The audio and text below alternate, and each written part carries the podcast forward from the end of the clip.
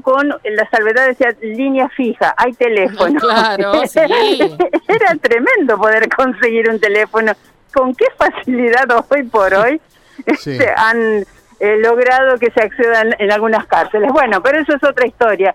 Vamos a escuchar lo que le tocó vivir a una joven maestra en la mañana de hoy cuando se iba a trabajar en su bicicleta, en- eh, llegando al barrio de Guadalupe. Si les parece, escuchamos a Pablo Corol, que seis y media de la mañana agarró su mochilita, la bici, salió a trabajar y le pasó esto.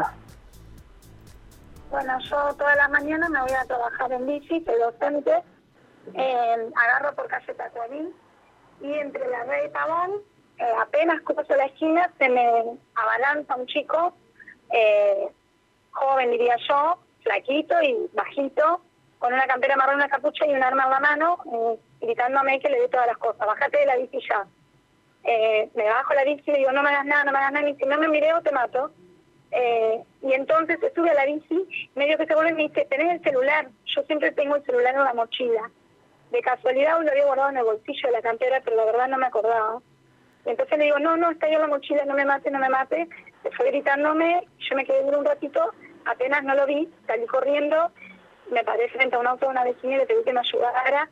Y, y bueno, y ahí eh, me, me doy cuenta que tengo el celular, llamo al 911, la chica me acercó hasta hasta la octava, que ahí es donde, donde me toman la, la denuncia. Eh, pero bueno, la verdad que fue un momento espantoso. Yo no sé si el chico estaba drogado o no, pero estaba sacadísimo.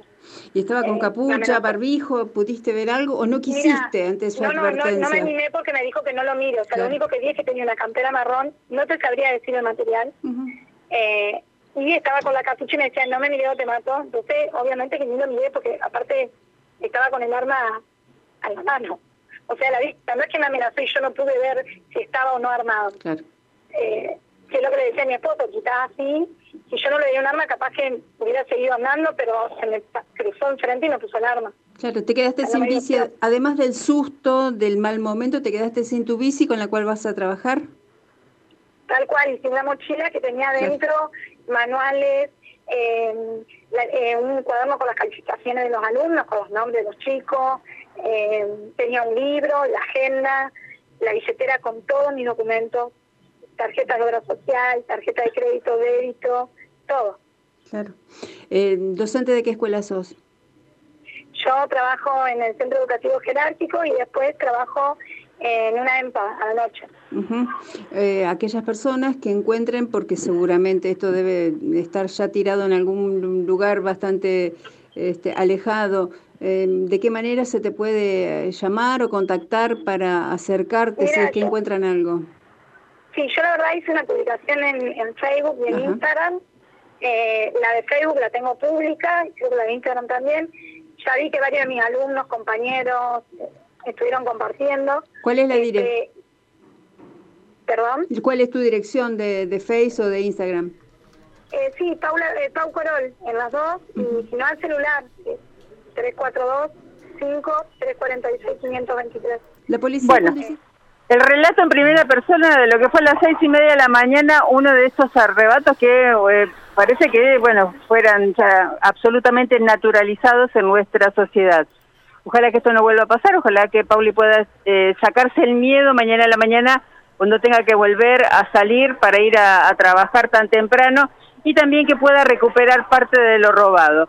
Esto pasó esta mañana, insistimos en el barrio de Guadalupe, aquellas personas que encuentren algo eh, que tenga que ver con una docente que lo hagan saber en sus redes sociales. Y algo más que nos decía este Pauli cuando cerrábamos la nota, ella fue a hacer la denuncia y a duras penas logró que le dieran algo de atención a algunos de los efectivos de la comisaría octava, teniendo en cuenta que terminaban de encontrar el arma con el que habían herido a el trabajador de seguridad de una, Claro, eh, una, obra en una construcción.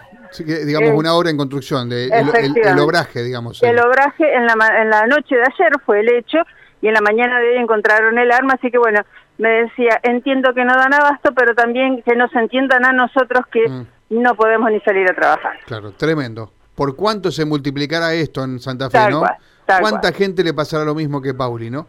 Sí, Eh, es así. Gracias, Gaby, por ponerle voz también a esta gente, ¿no? Que la pasa. eh, son hechos cotidianos, ¿no? Todos los Sí. días sufre la gente Lamentablemente. esto, sí, sufre. sí, sí. Gracias, Gaby. Al contrario, es un gusto. Hasta luego. Hasta mañana, Gaby. En punto de partida nos vamos a reencontrar con Gaby mañana. La audiencia con el ex diputado Darío Scataglini se reprogramó para este sábado. Estaba prevista para hoy a la tarde, finalmente va a ser mañana a las 9